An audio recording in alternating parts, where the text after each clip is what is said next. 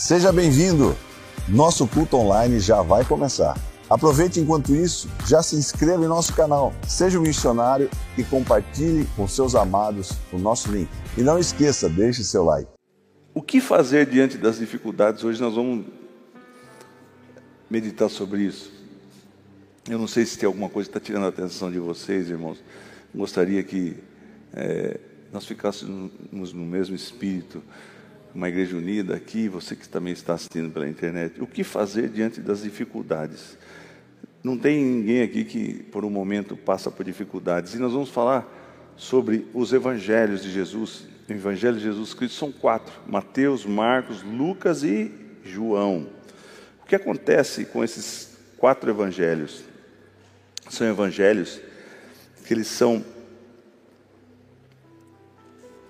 diante eles falam, por exemplo, Mateus, Marcos e Lucas narram a mesma história. João é um pouco diferente porque são evangélicos, evangelhos sinópticos, são evangelhos que são falam a mesma coisa, mas de perspectivas diferentes. Todo mundo, o que é perspectivas? É um olhar diferente.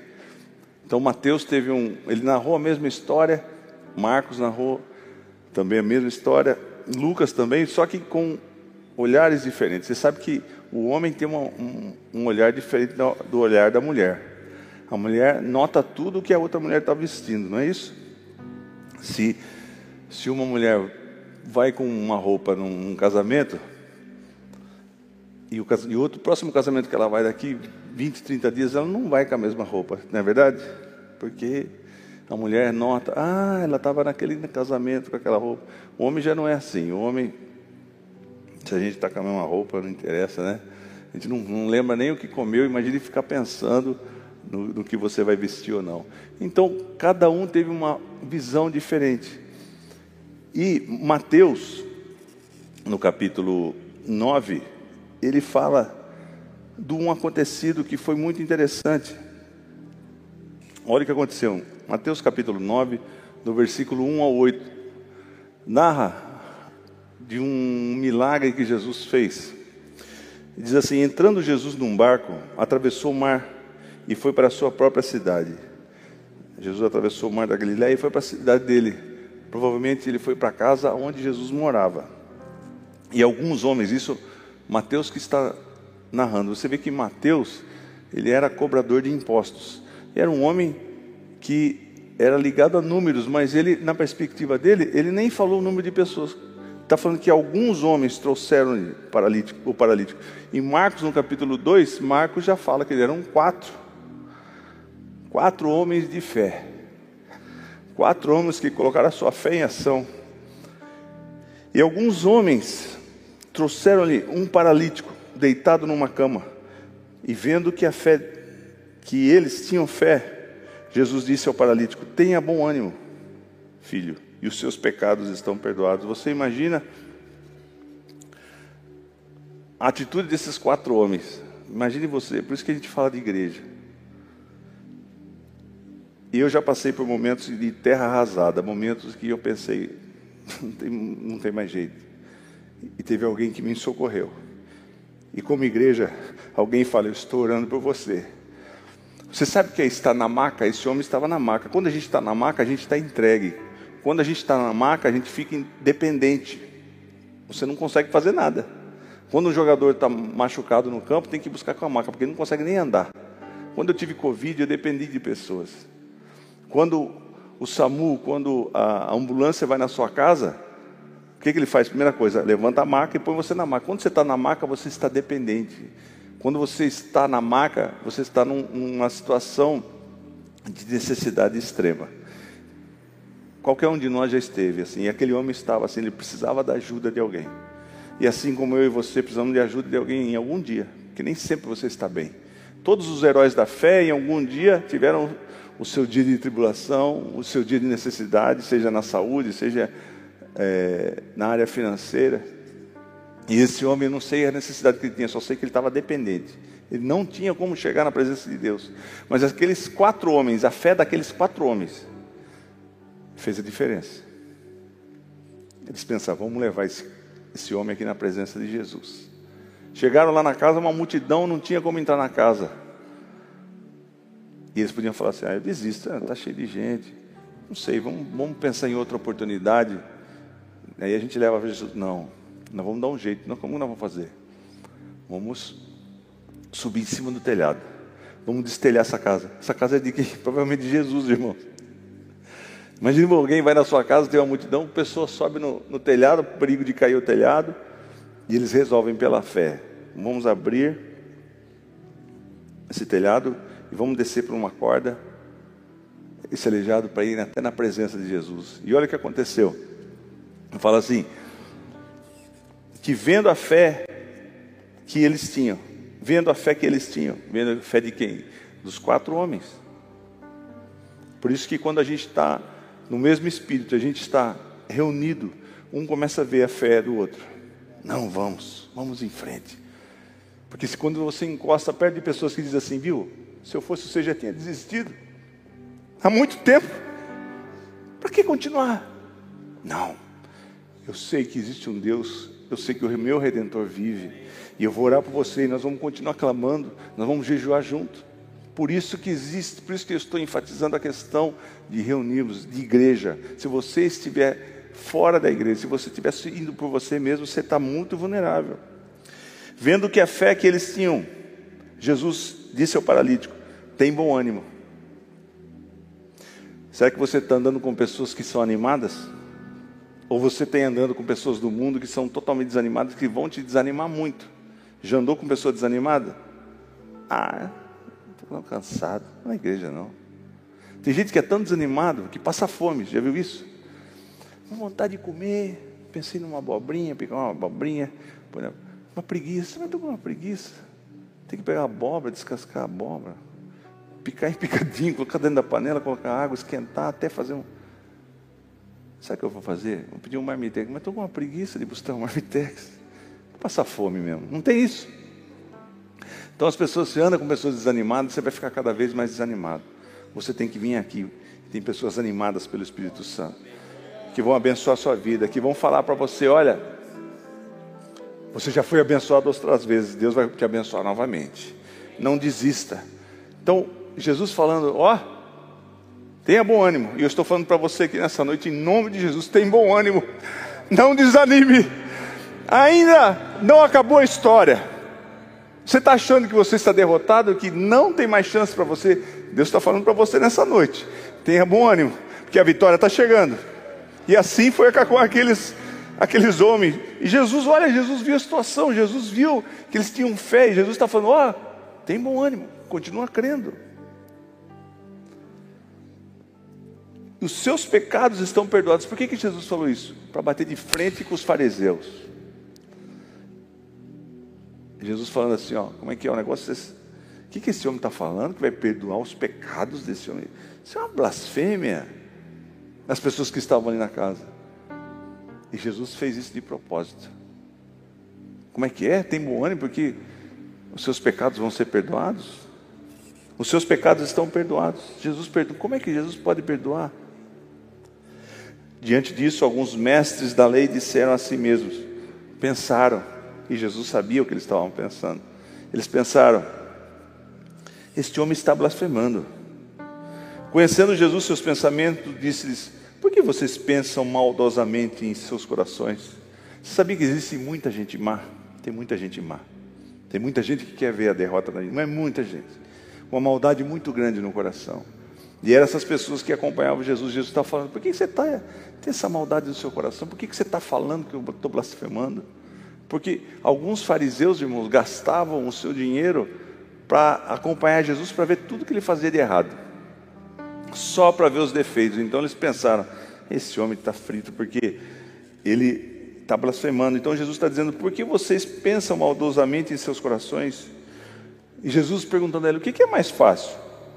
Dizer: os seus pecados estão perdoados ou levante-se e ande? Mas para, você, mas para que vocês saibam, saibam, Jesus dizendo assim: segura essa onda, desculpe o termo, segura essa onda. O que é mais fácil? O que é mais fácil para que eu faça? Dizer para ele: os seus pecados estão perdoados ou levanta e anda? Eu digo para você e para mim nessa noite: Jesus é poderoso para apagar todo e qualquer pecado. E não é por causa do mérito seu, do mérito meu, é pela graça dele. Ah, eu sou um pecador miserável. Jesus é poderoso para perdoar todos os pecados. Ele sana todos os nossos erros e faz novamente estarmos limpos na presença de Deus. O que, é mais, mais fácil? Jesus perguntando para eles. Mas para que vocês saibam que eu sou o filho, o filho do homem, mas para que vocês saibam que o filho do homem tem na terra autoridade para perdoar pecados. Jesus tem autoridade para perdoar pecados. Não importa como você está, Jesus tem autoridade. É no nome de Jesus, para que vocês saibam que o Filho do Homem tem autoridade para perdoar pecados, disse o paralítico: levanta-se, porque a sua, pegue a sua maca e vá para a sua casa. E desculpe o termo, irmão, vez. Jesus disse para ele: chupa essa manga. Eu sou poderoso. E ele se levantou e foi. Levante-se, pega a sua maca e vai para a sua casa. Jesus perdoou os pecados e ele foi curado. Aí as pessoas viram o quanto Jesus era poderoso. E vendo isso, a multidão ficou cheia do temor e glorificou a Deus que dera tal autoridade aos homens. Amém. Jesus morreu na cruz, ele tem autoridade para perdoar os seus e os meus pecados. Para nós estarmos diante de Deus. Momentos difíceis, eu estou passando. Às vezes a gente tem esse dogma, eu estou passando por dificuldade porque eu pequei muito. É verdade. Tudo que a gente planta, a gente colhe. Mas eu estou falando de um Jesus nessa noite que tem autoridade para perdoar os seus pecados. Para você não ficar mais escravo disso. Ah, eu sou um pecador mesmo, então eu estou fadado a, a condenação eterna. Não. Olha o que Marcos disse você vê como Marcos disse de uma outra perspectiva, Marcos 2, do capítulo 1 ao 12. Pois dias depois, tendo Jesus entrado novamente em Cafarnaum, o povo ouviu falar que ele estava em casa. Era a casa de Jesus. Então muita gente se reuniu ali de forma que não havia lugar nem junto à porta, e ele lhes pregava a palavra. Vieram alguns homens trazendo-lhe um paralítico carregando por quatro deles. Não podendo levá-lo até Jesus por causa da multidão, removeram parte da cobertura do lugar onde Jesus estava e, através de uma abertura no teto, baixaram a maca em que estava deitado o paralítico. Vendo a fé que eles tinham, Jesus disse ao paralítico: Filho, os seus pecados estão perdoados. Estavam sentados ali alguns mestres da lei, raciocinando em seu íntimo: Por que esse homem fala assim? Está blasfemando. Quem pode perdoar pecados a não ser somente Deus? Jesus percebeu logo em seu espírito que era isso que eles estavam pensando e lhes disse: Por que vocês estão remoendo essas coisas em seus corações? Que é mais fácil dizer ao paralítico que os seus pecados estão perdoados ou levante-se porque a sua maca, pegue a sua maca e ande.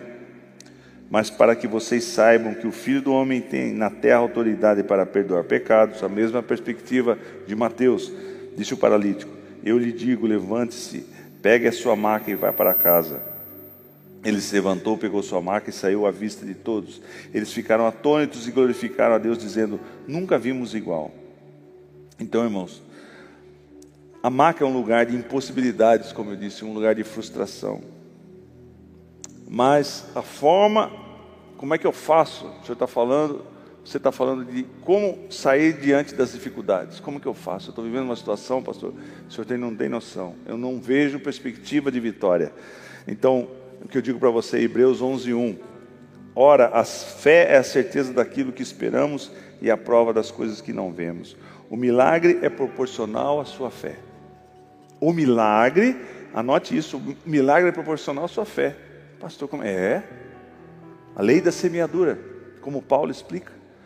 Como você crê, assim você recebe. Eu fui na congregação do Águas da Serra, do, do Carlinhos, da Cris, e eles fizeram uma campanha, uma campanha do amigo. Olha só, eles fizeram uma campanha do amigo para cada um levar um amigo. E nesse dia, eles fizeram 50 lembranças com um bombom dentro lá, até uma ideia. E dentro desse, desse recipiente bonito, em forma de coração, tinha alguns bombons e estava escrito ali: é bombom ter você conosco. Alguma coisa assim, né? Quanto que ele fez? 50. Quantos visitantes foram? 50. Se ele fizesse 100, iriam 100 visitantes. Você crê nisso? A forma como você crê, a forma como você recebe. A forma como você semeia quanto você recebe. Ah, eu vou limitar a Deus. Deus não é. Deus é poderoso. Lembra da viúva que tinha os seus filhos que eram para ser pagos como dívida, que ela tinha uma dívida, o marido tinha morrido e ela tinha uma dívida muito grande, ia ser pago essa dívida com os filhos. E ela buscou o profeta Eliseu. E o profeta falou: Você vai pegar várias jarras, vários potes nos seus vizinhos. Enquanto tinha pote, o azeite estava jorrando. Quanto você tem semeado? Aquele que muito dá, aquele que muito recebe. Aquele que muito planta, ele colhe. O que planta pouco, colhe pouco. O que planta muito, colhe muito. Qual limitação eu e você temos colocado para Deus, para a sua dificuldade, para a minha dificuldade? O que, que Deus pode fazer? Deus é poderoso. Amém? Então, é tudo proporcional. Ah, eu vou na igreja, mas eu não sei se Deus pode fazer, não. Minha dívida é de tanto. E essa dívida eu tenho enrolado, estou procurando ver se eu acho um agiota. Eu vi gente falando assim, me, me indique um, agiota que não mate, que só bata. Aí o que a pessoa falou assim: tem, tem um agiota evangélico, ele é muito bom, mas você vai encontrar Deus rapidamente. Então o milagre é proporcional à sua fé, porque Jesus falou que muitas vezes Jesus encontrou pessoas e a pessoa se aproximava de Jesus, Jesus falava para ele: seja feito conforme a sua fé. Como é que você está pensando? Como é que tem sido a sua fé? Em que, em que nível, em que patamar você tem colocado a sua fé? Nós estamos passando por duas pandemias, passamos, aliás, por, por dois anos de pandemia. Agora está chegando a conta para a igreja. Muitas pessoas pensam, oh, nossa, a igreja é um... e é uma, uma lenda, é uma ilusão. Estamos passando por dificuldades. Qual patamar eu vou colocar minha fé? O Senhor é poderoso para trazer provisão. Amém? Amém? Você crê comigo? Que Deus vai reverter esse quadro. Porque, irmãos, as coisas estão muito caras. Dois anos. Como eu disse, muitas pessoas deixaram de vir na igreja. E não é só aqui em Limeira, não. No estado de São Paulo inteiro, no Brasil, as pessoas se apostataram, se acomodaram. Ah, que gostoso, fiquei em casa, que bom, né? Por que na igreja? Assistiu Netflix? Ah, aqui na igreja, vamos sair com os amigos e a vida ficou normal. Para que igreja? Eu tenho meu momento de, de vez em quando assisto um culto pelo, pela internet, pelo YouTube, e tá bom demais, não. Você está fadado à derrota. Nós precisamos estar sempre reunidos. Então a gente tem que colocar nossa fé em ação. Como que eu coloco em ação? Eu tenho que vir na casa de Deus, eu tenho que ser proativo. Então, a forma como nós imaginamos assim como a nossa fé, assim conforme você colocou no seu coração, o que, que você está pensando? Deus pode abençoar. Eu tenho, eu tenho uma causa na justiça que faz muitos anos que está lá, e aparentemente eu perdi. Será que eu posso colocar diante de Deus que Deus pode reverter esse sistema? Que alguém, em nome de Jesus, daqui a pouco liga para mim: olha, sua causa está resolvida. Você crê nisso, querido? É assim que funciona. Qual o patamar, qual o limite? Seja conforme a tua fé. Você veio aqui buscando alguma coisa, você precisa de alguma coisa. Seja conforme a tua fé, em nome de Jesus. Ah, mas eu tenho câncer, pastor Ciro. Esses dias eu conversei com um amigo meu aqui da igreja. Foi um tapa na minha cara. O nível de fé dele, sorrindo, passando alguns meses por quimioterapia. Cada quimioterapia a saúde dele vai lá embaixo, vai para a UTI, daqui a pouco volta, melhora, vai de novo, sorrindo. Eu vou testemunhar ainda o que Deus fez na minha vida, pastor. Eu vou subir daquele púlpito vou falar o que Jesus fez. Seja conforme for a sua fé. Ele já imagina no coração dele, são. E está trabalhando. Trabalhando na igreja. Alguém vai ajudar ele? Não, não, não. Eu creio que Deus vai me curar seja conforme for a sua fé. Ah, mas eu estou sentindo sintomas. estão vivendo tanta dificuldade. Seja conforme for a sua fé. E eu falo para mim hoje: seja conforme for a sua fé, Ciro. Conforme você crê, nós temos que estar perto de pessoas que semeiam bastante. Nós temos que estar perto de pessoas que colocam em ação a sua fé de maneira extraordinária, porque o nosso Deus é extraordinário. Amém? Pessoas animadas. Como eu disse, se você se associar a pessoas desanimadas, você está com uma grande chance de não receber a sua bênção. Viu? Vamos na igreja? Ah, muito frio, né? Vamos na igreja, pessoas animadas. Vamos na igreja. Hoje pode ser o dia da minha bênção. Hoje pode ser o dia que Deus vai reverter toda a história. Que amanhã de manhã vai vir a notícia do que eu esperava há muito tempo de uma, um milagre extraordinário, de uma cura extraordinária. Reunir com pessoas animadas. Tudo que você for fazer, tem você tem que conviver com pessoas animadas. Quer fazer um exercício, quer ir na academia, encosta perto de pessoas desanimadas. Ah, não vou. Ah, hoje não vou. Pessoas dizem, não, vamos malhar, vamos lá. E a pessoa, né? E assim na vida espiritual também. Vamos para a igreja, vamos orar, vamos jejuar. Vamos trabalhar para o reino. Isso mesmo. Vamos fazer um mutirão para ajudar a igreja. Aqui, quando foi construída essa, essa catedral, que foi um mutirão. 200 pessoas, 200 carrinhos de mão, numas rampas aqui, irmão, que só pela misericórdia de Deus não existia naquela época, acho que para ver segurança, porque era tudo umas rampas de tábua, irmão. Deus guardou todo mundo aqui, pessoas animadas, pessoas cantando, segurando aquele carrinho de concreto. E construímos isso aqui. E se tivesse um monte de gente desanimada? Pastor Ciro convocava, ah, pastor, não vou. E foi mulheres, pessoas, muita gente ajudou, pessoas de idade. Por isso que nós temos que andar com pessoas que são animadas, porque Jesus disse assim que no mundo nós vamos ter aflições, mas que nós tenhamos bom ânimo. Com quem que você tem andado? Sabe, irmãos, a pior coisa que tem é você pregar, porque olha, é, as pessoas nos desanimam também. A gente não pode ser influenciado por pessoas que nos desanimam. Você está pregando no lugar, a pessoa não está nem aí.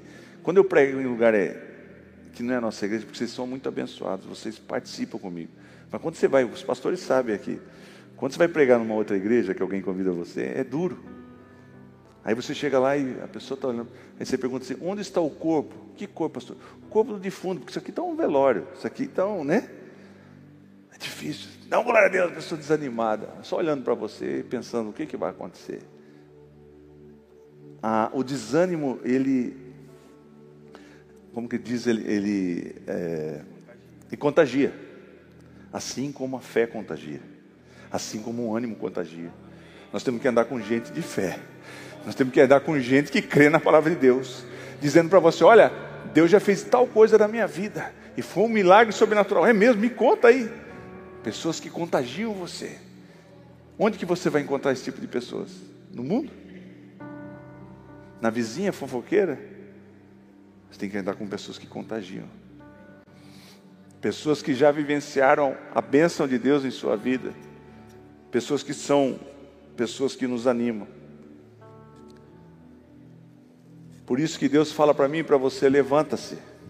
Assim como ele disse para aquele, aquele homem que está na. Às vezes você está na maca, você está na maca da depressão, você está na maca dos problemas, você está na maca do, da distração que o inimigo coloca na sua mente, cheio de problemas, você vivendo só isso. Você está na maca, está desanimado, está sem forças para se levantar. E Jesus diz, e nós podemos usar a autoridade do nome de Jesus dizendo para você: levanta-te, sai desse, dessa prostração que você está. Você só pensa em desânimo, você só pensa em desistir, você só pensa que o, o fim do caminho chegou. Não, Jesus está falando para mim para você, levanta. Você tem muita coisa para fazer ainda.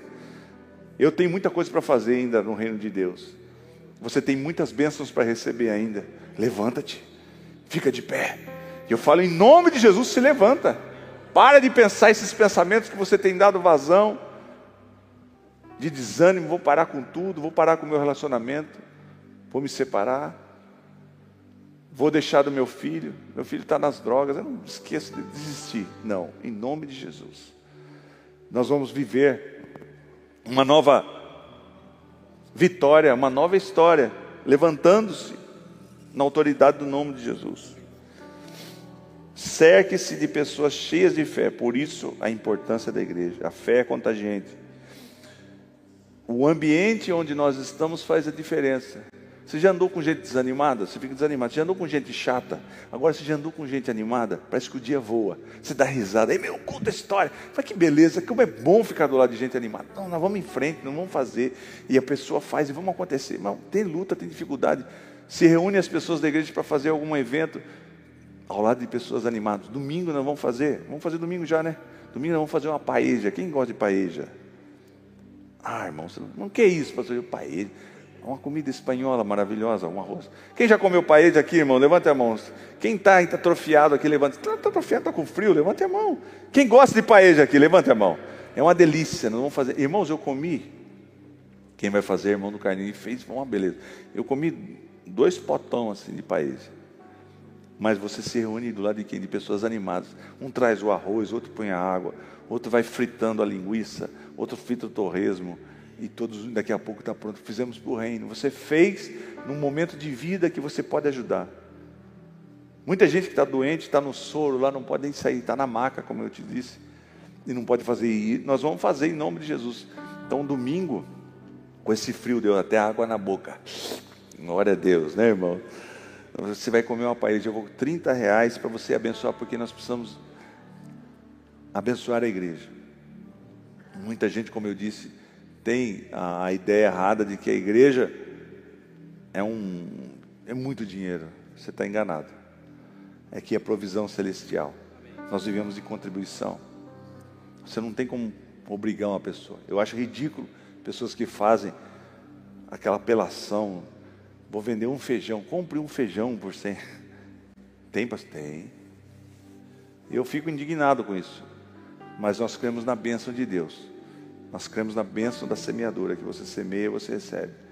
Então, você vai estar ajudando. Nós vamos fazer 150 marmitas de paeja, amém? Quem vai levar a sua paeja domingo? Amém? Para você ser abençoado, 30 reais, você vai comer bem, não é qualquer lugar que você. E é top, irmãos. Se tiver reclamação, reclama para mim, eu devolvo o dinheiro para você. Amém? Ih, pastor, capaz de aparecer, capaz de aparecer, a gente devolve. Mas nós vamos abençoar a sua vida, você vai estar abençoando a igreja. Se reunir perto de pessoas. Faz uma análise, você tem vivido com quem? Qual tipo de pessoa que você vive? Desanimado? Pessoas sem fé? Pessoas que não têm nenhuma experiência com o Espírito Santo? Como é bom quando você chega aqui, dobra os seus joelhos e começa a orar em línguas. Isso é contagiante, irmãos. Domingo, a filha do Carlinhos, uma menina de oito anos, pegou minha filha e começou a orar por ela. Um menino de oito anos disse assim: Olha a autoridade. O carinho chorou de ouvir hoje. Carolina, esse machucadinho que você tem no seu coração há muito tempo vai ser curado agora. Não é amanhã, não é depois, não é mês que vem, é agora. Minha filha me contando no carro. E pai, ela orou por mim, colocou a mão na minha cabeça e eu senti uma paz que invadiu meu coração. Porque você não sabe o que acontece no coração de uma criança. É uma, ele é feliz. Mas às vezes tem uma coisinha guardada lá. Eu falei, isso aqui o Espírito Santo revelou para Manu. E eu declaro no nome de Jesus que nossos filhos vão profetizar, nossos filhos terão sonhos, nossos filhos vão orar para as pessoas, as pessoas vão ser curadas. Você crê nisso, meu querido? Nós temos que andar com gente, como andar com gente assim? Nossos filhos têm que andar com gente assim. Como que estão os jovens hoje em dia? Totalmente alienados, pensando nas coisas digitais, tentando viver um avatar. Eu falei sobre a. Como é que chama? Metaverso. Eu esqueci. Isso é um problema seríssimo. O que é metaverso? Você põe um óculos e você vai viver um mundo artificial, um mundo de mentiras. Como é que é isso, pastor? É, está chegando com muita força isso. Tem pastores que estão querendo implantar dentro da igreja. Como que funciona? Quando você entra Dentro de qualquer rede social tem um negócio chamado algoritmo. O que é o, o algoritmo? Só entrega para você as coisas que você gosta. Por isso que você sempre vê uma coisa. Aí a coisa está acontecendo aqui, você deixa de entrar no Twitter, no Instagram, algum, durante algum tempo o mundo lá está acontecendo. E nesse metaverso é a mesma coisa. Aí a pessoa, uau, Que coisa maravilhosa. Esse mundo real é uma porcaria. Eu quero, eu quero esse mundo artificial. E o inimigo enganando. Como que funciona? É um negócio que. Ah, pastor, mas deve ser aquelas coisas. Não, é uma imagem perfeita. Você põe um óculos, você tá. Você tem uma cama de solteiro e uma televisãozinha de 32 polegadas. Você põe o óculos, metaverso. Você tem uma, uma TV de 90 polegadas e você está dentro de uma mansão. Você está vivendo. Ah, eu só quero viver esse engano. Não vou me relacionar mais com as pessoas, vou só pelo metaverso. Inclusive, não vai precisar mais nem de óculos, que eles vão colocar uma retina dentro do seu olho. Eles estão mexendo com o cérebro das pessoas, irmãos.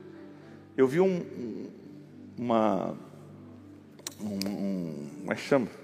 Podcast de quatro horas de neurocirurgiões mexendo com o cérebro das pessoas, com o sentimento. Eles conseguiram, um homem conseguiu, brasileiro. Quem que viu na Copa de 2014 que viu um paraplégico e chutou uma bola e fez um gol? Lembra disso? Foi um brasileiro. Ele conseguiu achar, porque até, até 2014 só conseguiam monitorar um neurônio. Esse homem brasileiro, junto com um, com um americano, conseguiram monitorar 50, depois eles monitoraram 100, depois mil, depois dois mil. Alô? Pois não? Pagar, contas a pagar. E. Oh, Jesus me ajuda. Esse homem conseguiu que quatro macaquinhos, abriu no cérebro dele, quatro macaquinhos monitorassem um robô. E esse homem achou que ele, tá, que ele era o máximo.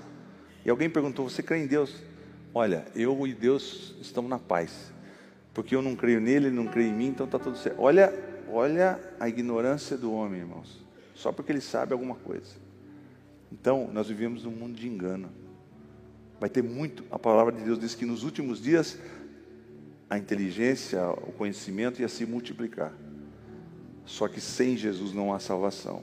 O, mundo, o homem está procurando viver eternamente através da tecnologia, através desse metaverso.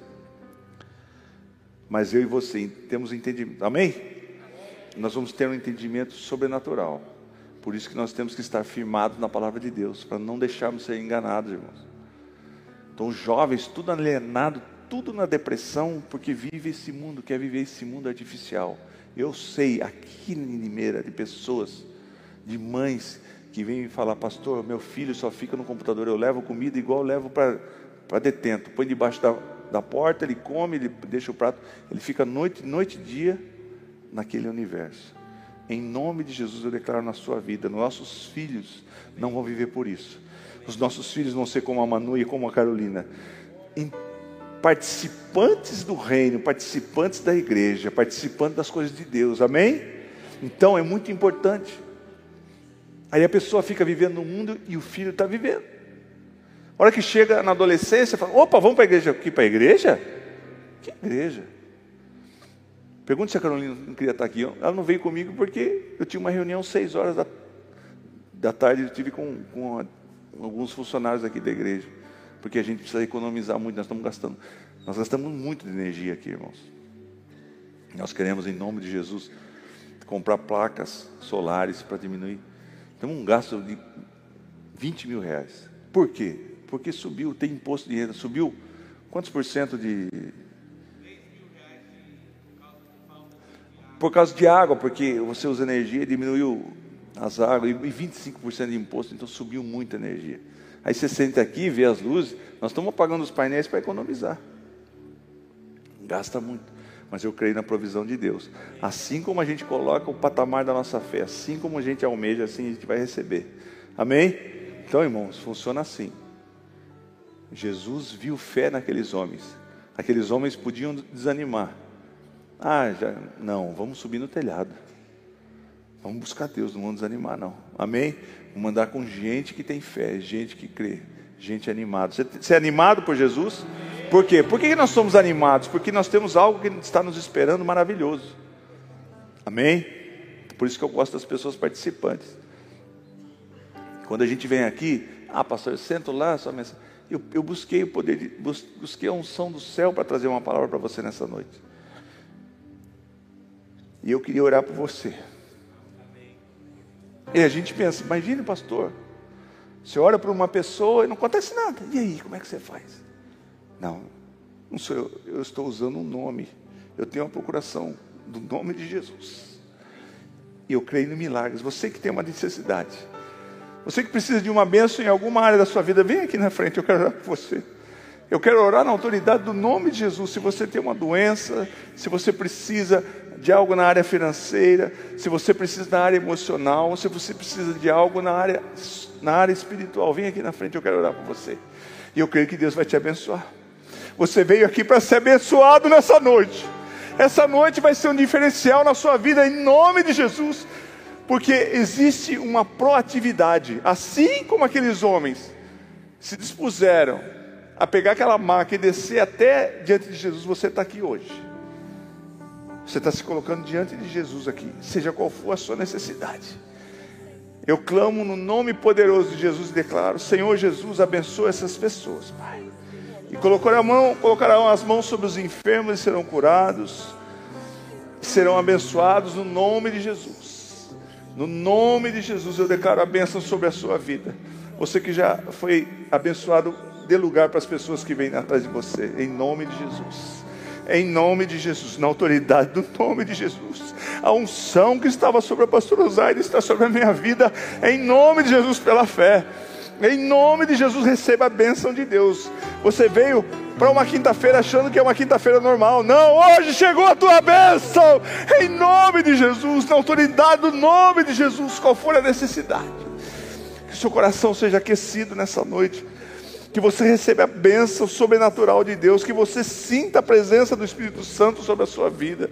Se você está desanimado, se você está numa maca, você está pensando em desistir, hoje você vai se levantar dessa maca em nome de Jesus, na autoridade do nome de Jesus, e em breve você vai estar testemunhando e dizendo como Deus é bom.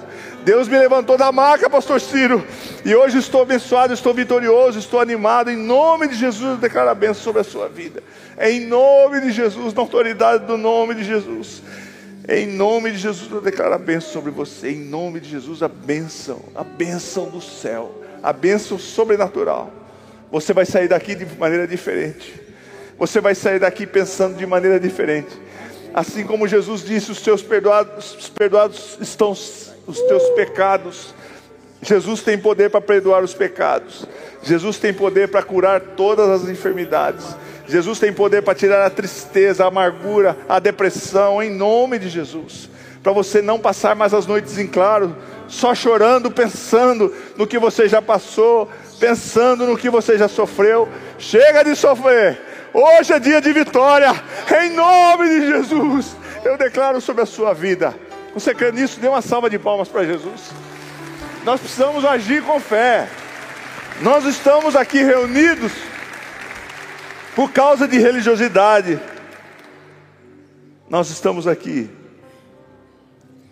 porque nós cremos num Deus que pode todas as coisas. Amém? Você que ouviu essa palavra e você entendeu. Onde que fala em Provérbios que fala que quem muito dá, como é que é? Provérbios, lembra? Quem dá generosamente. Provérbios, tem o Google. né, irmãos? Eu vou aprender muito sobre a palavra de Deus. Porque a gente tem que meditar na palavra de Deus, que é a palavra de vida. Achou? Sem pressão. Vou contar até três. Dois.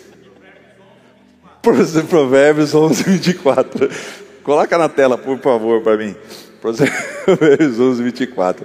Sem pressão, vou contar até 10. 9. A quem dê generosamente e vê aumentar as suas riquezas. Outros retém. Não dá não. Essa oferta aqui eu podia comprar um, negócio diferente para mim. Por que dá o dízimo?